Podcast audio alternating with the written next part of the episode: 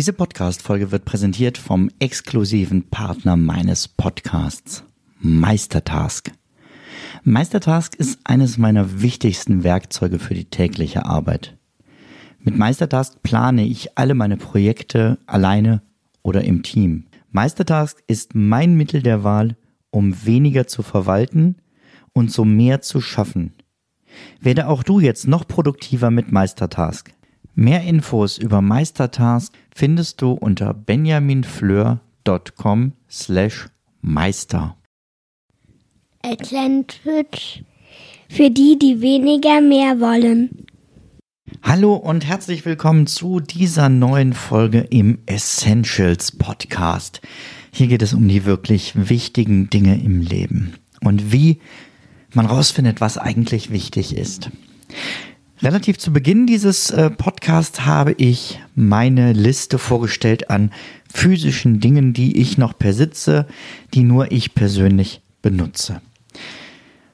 Und dann hat mir äh, Daniel eine Nachricht geschrieben und hat gesagt, ja, schön und gut, diese Liste, es war auch spannend und interessant, was das für Dinge sind. Aber wie komme ich denn dahin? Also wie komme ich von meinem Jetzt-Stand, diesem vielen Besitz, zu so einer Liste, wie du sie hast? Und da habe ich mir gedacht, okay, er hat recht. Er hat vollkommen recht. Ich habe angefangen quasi mit dem Ergebnis und ich glaube auch immer noch, dass das ganz gut ist, weil das motivieren kann zu sehen, mit wie wenig geht es und wo geht es hin. Wobei es, möchte ich direkt betonen, mir hier nicht um die Zahl geht, sondern darum, was wirklich wichtig ist für dich. Und das können tausend Dinge sein, das können hundert Dinge sein, das können 200 ist vollkommen egal. Aber die Frage ist berechtigt, wie ist denn jetzt dieser Weg dahin? Und ich habe mir gedacht, ich mache noch eine Folge zum Thema die besten Tricks zum schnellen Aussortieren. Und ich möchte dir hier nur Tricks vorstellen, die ich persönlich überprüft habe und die bei mir auch wirklich gut funktioniert haben. Denn wenn du allgemein nach Tricks suchst, dann wirst du das Netz überall was finden, du wirst ähm, Hörbücher finden, du kannst Bücher dazu lesen. Aber ich mache es halt seit, oh, ich glaube, 15 Jahren oder so beschäftige ich mich mit dem Thema und kann dir daher aus meiner Erfahrung ein bisschen erzählen, was bei mir wirklich gut klappt. Starten möchte ich aber mit einem Filmtipp. Und zwar ist das der Film 100 Dinge äh, mit dem, ähm, wer ist der, Matthias Schweighöfer ist ein Spielfilm, der aber auf wahren Gegebenheiten beruht. Ähm, Im Film sind es zwei Menschen, die es ausprobieren. Im Original war es, glaube ich, einer, der wirklich all seinen Besitz weggepackt hat in eine angemietete Garage, wie es die so in Amerika an jeder Ecke gibt. Ähm, weil die so viel Zeug haben, dass sie es nicht mal mehr in ihrem Haus lagern können. Er hat alles da untergestellt, wirklich alles, und war letztendlich nackt. Und durfte jeden Tag sich ein Teil zurückholen ein Teil, was er haben möchte. Und dann ist ihm dadurch bewusst geworden, eben, was wirklich zählt und was wirklich wichtig ist dafür, dass er sich wohlfühlt und ein gutes Leben hat. Und vor allem glaube ich, dass so ein Experiment einem natürlich dabei helfen kann, dass diese ganzen Selbstverständlichkeiten einem nochmal bewusst werden, wie wir haben Kleidung, wir haben was Bequemes zum Liegen, wir haben eine Heizung und so weiter und so fort. Also, zunächst mal der Filmtipp 100 Dinge, ähm, lohnt sich tatsächlich, den anzugucken, weil er einen nochmal sehr inspirieren kann. Jetzt aber zu den konkreten Tipps. Ich würde auf jeden Fall vollkommen unemotional anfangen. Der Fehler ist, den viele machen, wenn sie versuchen, mit dem Minimalismus zu starten. Sie beginnen mit Dingen, die ihnen am Herzen liegen. Fotos, die an den Wänden hängen, ähm, Bilder, die ihnen viel bedeuten, Gegenstände, die sie von jemandem geschenkt bekommen haben. Und das sind ehrlich gesagt die schwersten Dinge. Gerade wenn jemand vielleicht schon gestorben ist, der mir was geschenkt hat, ist es so schwer zu sagen, na, das brauche ich eigentlich nicht mehr. Deshalb fang unemotional an. Zum Beispiel, wenn du irgendwo so eine Kramschublade hast. Fang an, diese auszuräumen und zu gucken, was brauchst du davon, was kann weg. Ähm, die Handtasche bei Frauen, total äh, gutes Beispiel für etwas, wo sich viel Kram an ähm. Dein Portemonnaie, nimm mal alles raus und guck, was du davon wirklich mit dir mitschleppen musst und welche Quittungen und sonst was du wegtun kannst. Also möglichst unemotionale Dinge als Startpunkt wählen. Dann hat bei mir super gut funktioniert ich habe auf alle Dinge, die ich persönlich nutze, einen Klebepunkt gemacht. Und habe immer, wenn ich den Gegenstand dann benutzt habe, diesen Klebepunkt entfernt. Und alles, wo nach drei Monaten noch ein Klebepunkt drauf war, was ich also die letzten 90 Tage nicht genutzt habe, kam weg. Das habe ich auch mal gemeinsam mit meiner Frau wirklich mit einem Großteil unseres Besitzes gemacht. Natürlich gibt es Gegenstände, die nutzt man nur einmal im Jahr, wie der Christbaumständer. Den stelle ich selten im Sommer auf mit irgendeinem Baum drinne. Wobei ich könnte den als Sonnenschirmständer nehmen, fällt mir gerade ein. Dann brauche ich da gar keinen kaufen. Hm, vielleicht eine gute Idee, um was doppelt zu nutzen. Ähm, aber prinzipiell, alles, wo noch ein Klebepunkt drauf war nach drei Monaten, ist bei mir rausgeflogen. Das ist so ein bisschen die zarte Variante, weil sie relativ unaufwendig ist von dem, was eben in dem Film gemacht wurde. Der hat alles weggepackt. Du kannst natürlich auch so eine Packing-Party veranstalten, Freunde einladen, wenn man das denn dann nach Corona wieder darf. Ich weiß ja nicht, wann du das hier hörst. Und mit deinen Freunden alles einpacken. Entweder alles einpacken wirklich in Geschenkpapier, jedes Buch, jeden Schrank, jeden Tisch, die Tastatur, alle Dinge, die da sind. Macht bestimmt unglaublich Spaß und sieht vor allem lustig aus, kannst du tolle Fotos machen. Oder du packst es in Kisten und räumst die in den Keller oder auf den Speicher. Und alles, was du dann benutzen möchtest, an das du dich erinnerst und weißt, das brauche ich jetzt, darfst du auspacken. Oder aus der Kiste holen. Und alles, was nach einer vorher festgelegten Zeit noch eingepackt ist oder in einer Kiste, kann weg relativ aufwendig. Ich mag die Version mit den Klebepunkten mehr. Die hat bei mir wirklich gut funktioniert. Aber dann siehst du die Dinge natürlich die ganze Zeit. Der Vorteil, wenn du sie einpackst, ist, du siehst es nicht, sondern musst es wirklich brauchen oder dich dran erinnern. Dann etwas, was uns gerade die Corona-Zeit lehrt, ähm, wenn man in, am Anfang von dem Lockdown in einen Baumarkt wollte, oder teilweise auch in Supermärkten, dann stand vorne jemand, der immer nur jemanden reingelassen hat, wenn jemand anders rausging.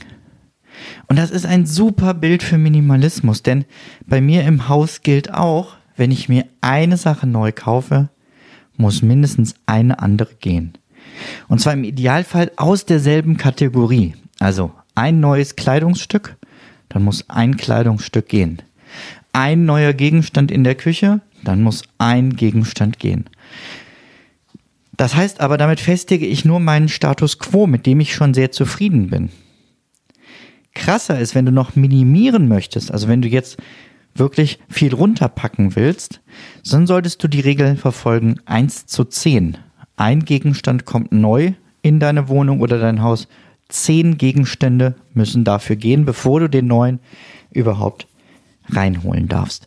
Und so kannst du ähm, nach und nach und stückchenweise automatisch minimalisieren, wenn dir etwas wirklich wichtig ist, was du neu kaufen möchtest. Das überlegst du dir sicher dann ganz genau.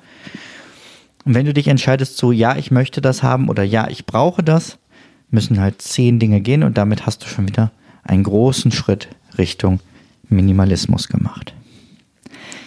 Eine ähnliche Methode wie mit den Klebepunkten gibt es auch für den Kleiderschrank.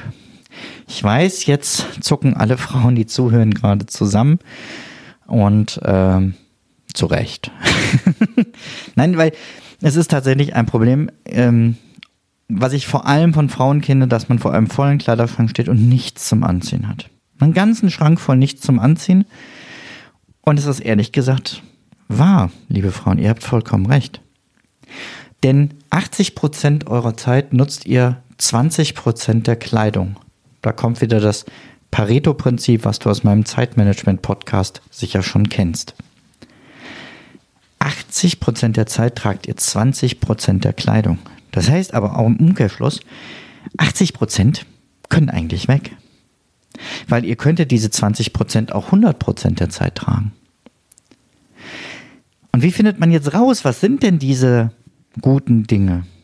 Zum einen wirst du wahrscheinlich direkt deine Lieblingsstücke benennen können und sagen können, das sind meine absoluten Favoriten. Wenn du das nicht kannst, versuch mal folgendes, schnapp dir mal so einen, so einen Einkaufskorb. Also wenn du irgendwie ein, ein Körbchen zu Hause hast oder eine Tasche.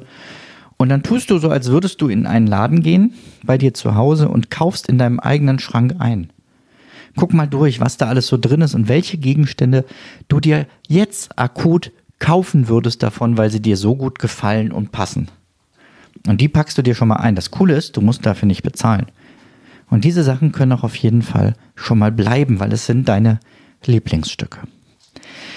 Und dann drehst du alle Kleiderhaken um, so dass sie also nicht mit dem Metall zu dir zeigen, sondern das Metall hinter der Stange ist. Das heißt, wenn du dran ziehen würdest, wenn man normalerweise einen Haken abnimmt, würdest du hängen bleiben. So hast du quasi Klebepunkte auf deinen Klamotten. Denn jeder Haken, der andersrum hängt, hast du noch nicht getragen.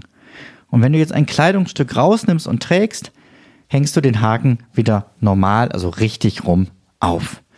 Und so kannst du auch nach, sagen wir, drei Monaten sehen, was du nie getragen hast.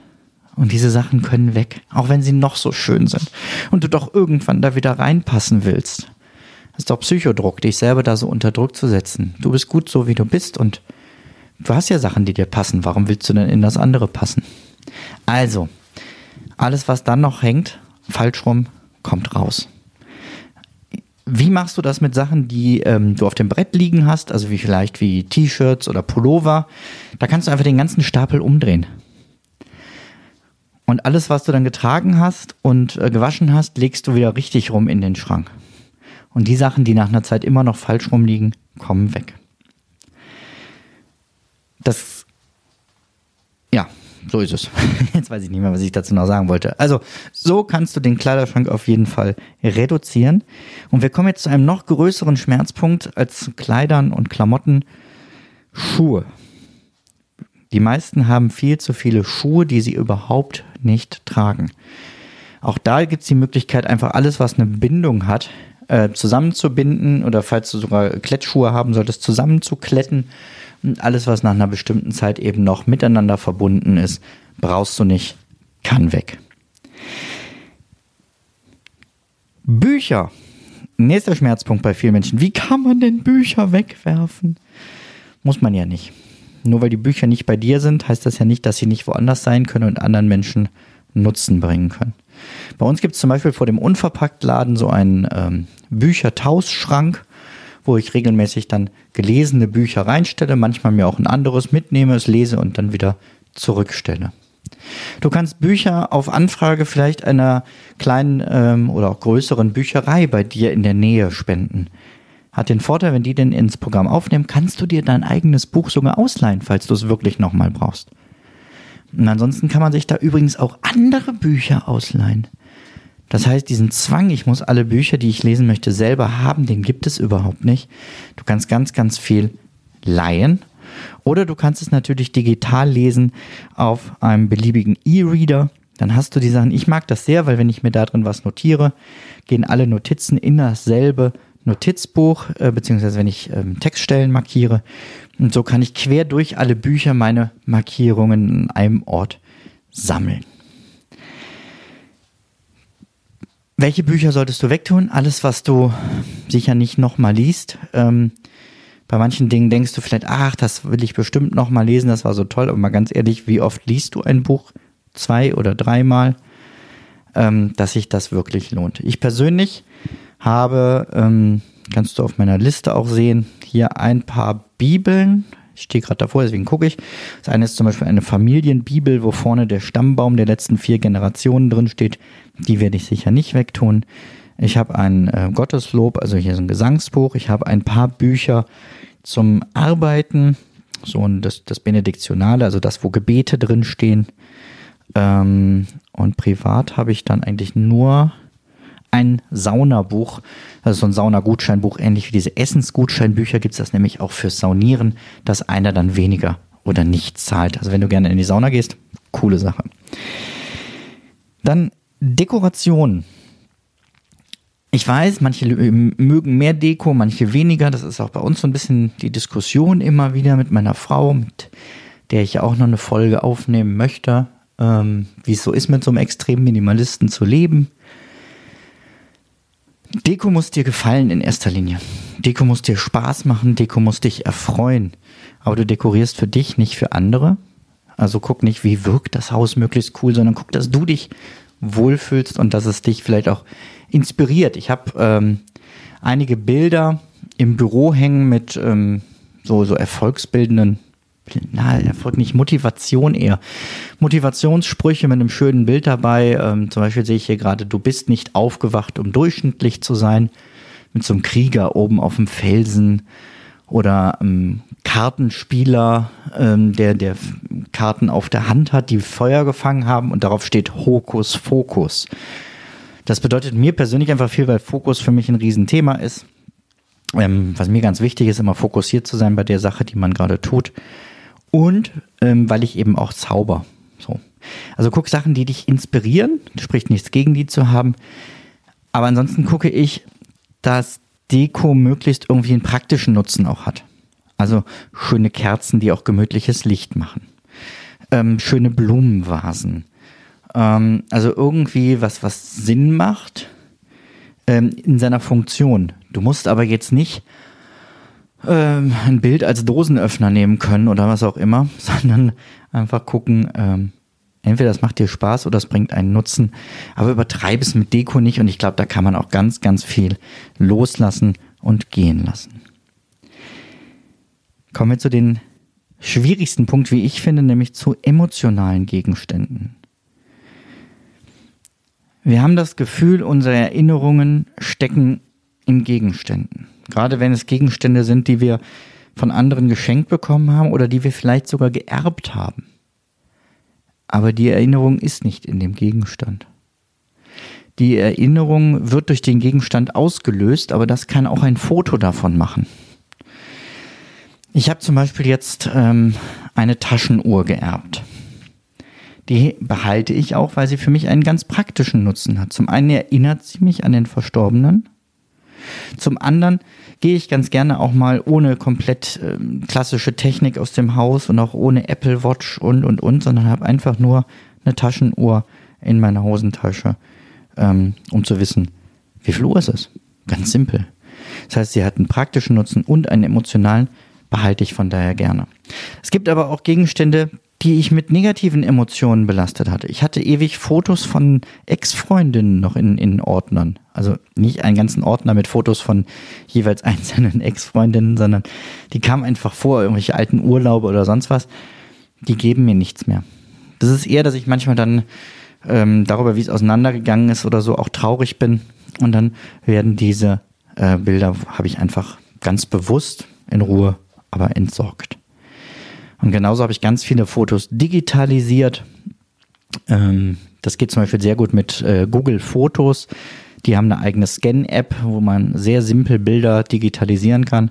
Und bei Google Fotos kann man die Bilder, wenn man sie in der niedrigeren Qualität ablegt, hat man unendlich kostenfreien Speicher.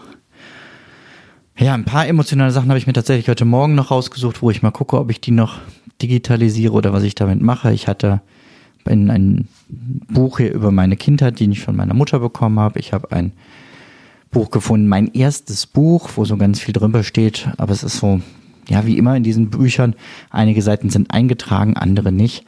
Ähm, ich denke, da werde ich mir eher die Seiten, die eingetragen sind und die mir dann auch viel bedeuten, aber noch digitalisieren.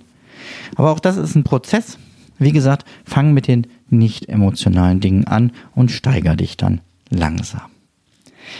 Dann hätte ich noch drei konkrete Tipps, wie du jetzt vorgehen kannst. Das eine ist, suche dir Hilfe beim Aussortieren. Und diese Hilfe ist im Idealfall jemand, der nicht bei dir im Haushalt lebt, der also selber nicht von diesen Dingen mit betroffen ist. Und deshalb Hilfe, weil der andere keine emotionale Bindung zu deinen Gegenständen hat. Sie sind für ihn ganz simple Gegenstände. Ein Stift ist ein Stift und nicht der Stift, mit dem du, ähm, was weiß ich, deine Ehe unterschrieben hast. Fällt mir gerade ein, weil wir den auch noch haben. Für jemand anders ist es ein Kugelschreiber. Das heißt nicht, dass der weg muss, aber es ist sehr viel einfacher, ähm, Zeug von anderen neutral zu bewerten und auch ähm, Dinge von anderen ähm, auszusortieren. Das heißt nicht, dass du das darfst. Sortier bitte nichts aus von anderen, die in deinem Haushalt leben. Aber such dir gezielt jemanden, der dir auch sagen kann, ganz ehrlich, das brauchst du nicht mehr. Tu es weg. Und der gleichzeitig sich all diese Geschichten anhören kann, die ähm, durch das Sortieren bei dir ausgelöst werden. ne, durch Fotos, ähm, Erinnerungen, positive wie negative. Erzähl dem anderen davon. Und das kann ja auch auf Gegenseitigkeit beruhen, dass man mal bei dem einen aussortiert und mal bei dem anderen. Schönes Getränk dazu. Das kann sehr schöne und vor allem sehr emotional intensive Abende der Freundschaft werden. Dann kann ich dir noch anbieten, dass du meine immer aktuelle Liste einsehen darfst. Und zwar findest du die auf benjaminfleur.com slash minimalismus-liste.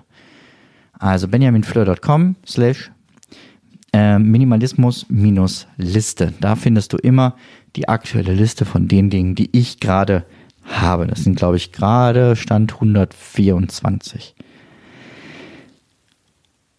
Und dann ist wichtig, es gibt Tipps ohne Ende. Ohne Ende zum Entrümpeln, zum Minimalisieren. Guck, dass du nicht dabei bleibst, nur zu hören und zu lesen und äh, immer mehr äh, Wissen anzueignen, sondern komm ins Handeln. Fang an. Am besten jetzt, wenn du auflegst, direkt mit dem ersten Schritt geh jetzt irgendwo hin, nimm ein Teil und schmeiß es weg. Und wenn du gerade Auto fährst, dann guck, dass wenn du gleich anhältst, du einmal irgendwie Handschuhfach öffnest oder in der Seitentür guckst. Und wenn es nur ein, ein Parkknöllchen ist äh, oder, oder Parkschein im Idealfall, der da rumliegt, dann schmeiß den schon mal weg. Aber fang an und fang nicht, ähm, mach nicht den Fehler, dich nur theoretisch mit dem Thema Minimalismus immer weiter zu beschäftigen, sondern komm wirklich ins Umsetzen. Vielleicht ganz simpel, indem du dir sagst, jeden Tag schmeiße ich ein Teil weg. Ähm, das sind dann auch im Jahr 365 Teile. Vielleicht, wenn du die Feiertage auslässt, 350. Aber das ist ja auch schon eine ganze Menge. Oder wenn du mit Freunden das Minimalismus-Spiel startest, wo man einen Monat lang Dinge entsorgt und sich gegenseitig Fotos davon schickt. Am ersten Tag ein, am zweiten zwei, am dritten drei und so weiter und so fort. Das spielen wir gerade auch ähm, Dafür wird diese Folge wahrscheinlich ein bisschen zu spät sein. Doch einsteigen kannst du wahrscheinlich noch. Ähm, das spielen wir nämlich gerade auch in der Facebook-Gruppe zu diesem Podcast. Die Gruppe heißt genauso wie der Podcast und ich würde mich unglaublich freuen, wenn du in diese Gruppe kommst, um da mit mir und den anderen über Minimalismus und Essentialismus zu diskutieren. Ich freue mich drauf, dich da zu treffen. Jetzt steht meine Tochter in der Tür. Die hat hier gerade ganz vorsichtig schon die Tür aufgemacht. Ich hatte auch mein äh, rotes Warnschild nicht rausgehangen, dass sie nicht reinkommen soll. Ähm, jetzt guckt sie gerade ein bisschen, weil ich über sie rede. also, ich muss Schluss machen. Ich freue mich, dich in der Facebook-Gruppe begrüßen zu dürfen und wünsche dir einen wunderschönen Tag. Macht gut. Bis dahin. Ciao, ciao. Immer in die Schriftnester.